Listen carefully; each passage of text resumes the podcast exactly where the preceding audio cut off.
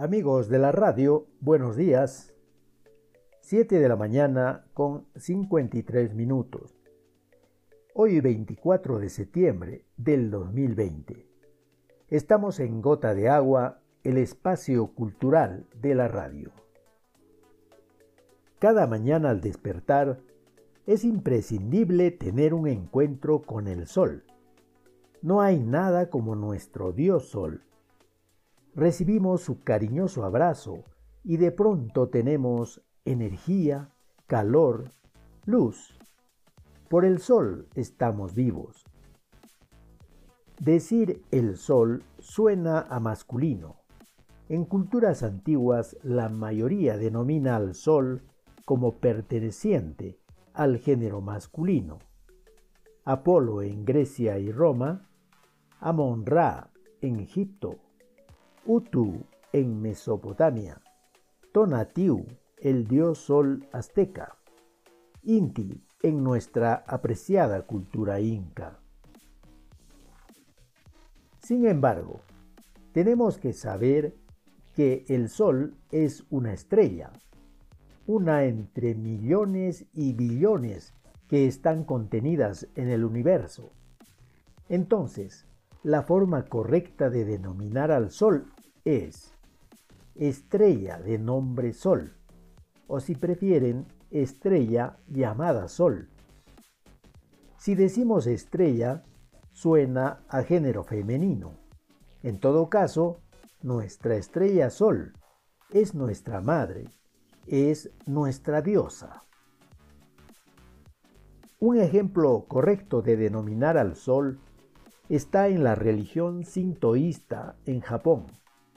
Allí la estrella Sol se llama Okami Amaterasu, que significa diosa gloriosa que brilla en el cielo. Otra religión antigua en Siria tenía a la estrella Sol como diosa. Se denominaba Ariniti. En la mitología de los países nórdicos, Dinamarca, Finlandia, Suecia, Noruega e Islandia, la estrella Sol se llama Suna. Es la diosa que va por el cielo en un carruaje dorado. ¿Por qué la estrella Sol nos da vida, calor, luz y energía? Es porque la estrella Sol está muy cerca. La distancia es 150 millones de kilómetros de nuestro hogar, la Tierra es una distancia cercana considerando que la estrella vecina más cercana a nuestra estrella Sol está a 41 millones de millones de kilómetros, o sea, 41 billones de kilómetros. Es una distancia imposible de imaginar. Otras estrellas en el universo están tan lejos que por la noche lo que vemos no es el presente, sino el pasado. Es decir, que por ejemplo, la estrella llamada Rho Casiopea la podemos ver, pero esa luz que vemos recién ha llegado a nosotros después de viajar 12.000 años.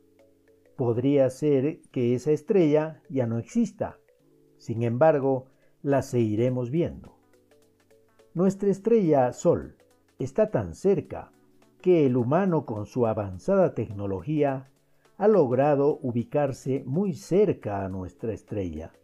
Se trata de la sonda Parker, nave espacial que lleva el nombre del astrofísico Eugene Parker de la Universidad de Chicago.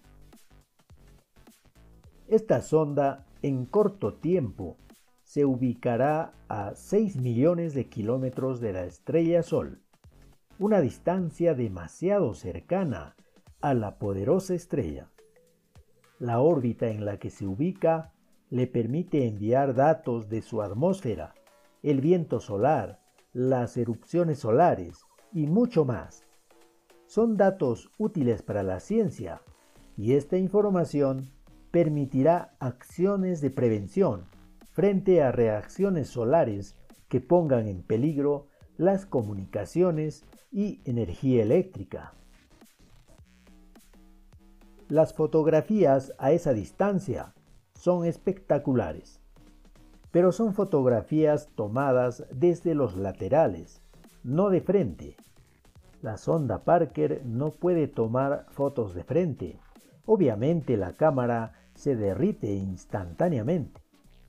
La sonda espacial Parker estará allí durante seis años contados a partir del pasado 2018, fecha de su lanzamiento desde Cabo Cañaveral en Florida.